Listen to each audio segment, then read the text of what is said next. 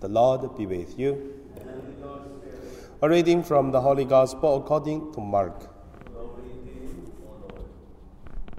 Jesus and his disciples got into the boat and went off to a desert place, but many people hurried there before them.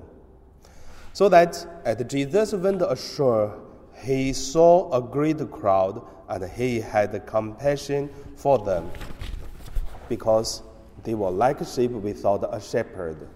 And he began to teach them many things.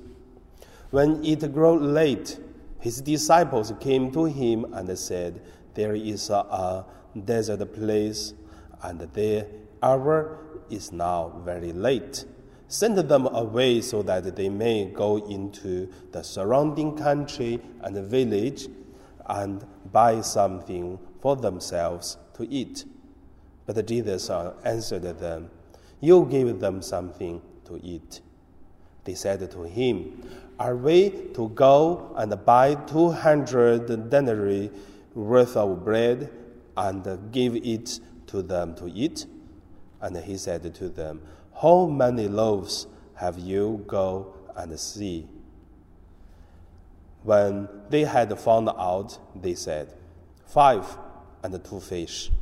Then they, he ordered them to get all the people to sit down in grounds on the green grass, so that sit down in grounds of hundreds and of fifties.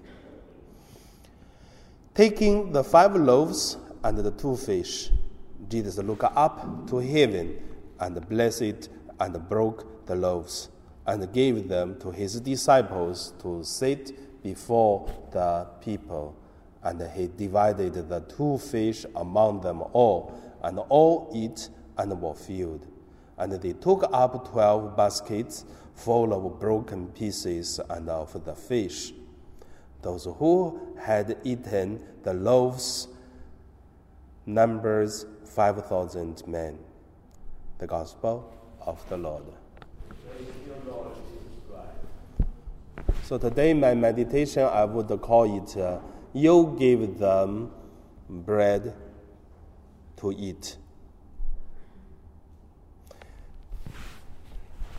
Today in the Gospel, we can see Jesus multiply the five loaves and then the two fish. And then by starting off, uh, you give them something to eat. So the first point, let us look at uh, the work or mission of uh, disciples. We say it is Jesus multiplied the five loaves and two fish, but the mission of uh, disciples is very, very clear, but many times we ignored. Why we say we ignored? Because first you look at who found the problem, not Jesus. It's the disciples who found the problem. They asked Jesus to say, "Come, uh, we have to ask them to leave so that before they uh, they burn over by hungry, so you ask them to go to different country and the villages so that they can get food. So it is the disciples of Jesus found the problem. And also, when Jesus uh, do it, compared to other disciple, uh, uh, gospels, we can see Jesus was asking uh, Andrew, the older brother of uh, Peter, to ask him, uh, you give them food to eat. In today's gospel, Mark didn't say, but in other disciples, it's very clear to say to Andrew to say, you give them to eat. But uh, Andrew said, how can we got that, much uh, food? 200 denaries uh, uh, which is not enough. But also it is angels. he went looking for the food and then they found five loaves and then two fish. So also it is disciples and found the loaf. Not Jesus ask, what do you have? No, it is the disciples. And also in today's gospel we can see when they found five loaves and two fish, It is uh, Jesus uh, prayed and blessed and then gave to the disciples. His disciples gave the bread to the crowd. And also, we have to remember one thing many people even didn't see who multiplied the bread and the fish. You can thinking about the 5,000. Our church here, if sit full of the church, probably around uh, 500, if uh, plus the people who standing on the back, 700, on the top 300. Yeah, our church is full to to uh, second level and then underground here, 1,100 something like that. That's the whole full church. How about 5,000? And then Jesus was standing there, and then when he multiplied, I don't think everyone see Jesus did, but they see exactly what it is. They receive the bread and the fish from the disciples of Jesus. So from this, I want to really draw your attention is Jesus really said, You gave them something to eat. It is exactly the disciples gave them something to eat. So the disciples found the problem. Disciples found the possibilities of five loaves and two fish. Disciples of Jesus and then and divided the multiplied bread and gave to the crowd. And also it's the disciples and then they collect the fragments of this finished uh, meal and then collect for how many baskets they didn't write yeah 12 12 baskets so that is the first point i want to say the mission or the vocation of the disciples they ignored we only look at jesus now the second point that us look at is blessed. The beautiful thing is God can do everything because that is the power of God. But uh, the fact is God did not do everything. So God have uh, the abilities to do everything, can solve every problem, but not God did it. Who did that? People. So people did many things. So that is the beauty of uh, God's salvation work and also creation work. Today it is the same. We can see that uh, in the church, in the company, in the family, many times we don't see God doing things. We see who doing things.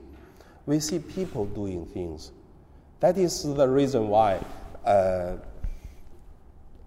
uh, three years ago, the president of uh, Philippines, the, the, the president now, to say, if you show me God, then I will believe. I mean, this guy, it is a Catholic. Anyway, he said, if you show me God, then I will believe. Very interesting. But uh, today is the meditation I want to say is it is you cannot see God, you cannot touch God. It, you can see it is only people doing things. You can see church, but you don't bring Jesus back to here. You cannot. Church cannot. But even the people did not see Jesus do multiply, but it is Jesus blessed the five loaves and the two fish and multiply. It is disciples do the work.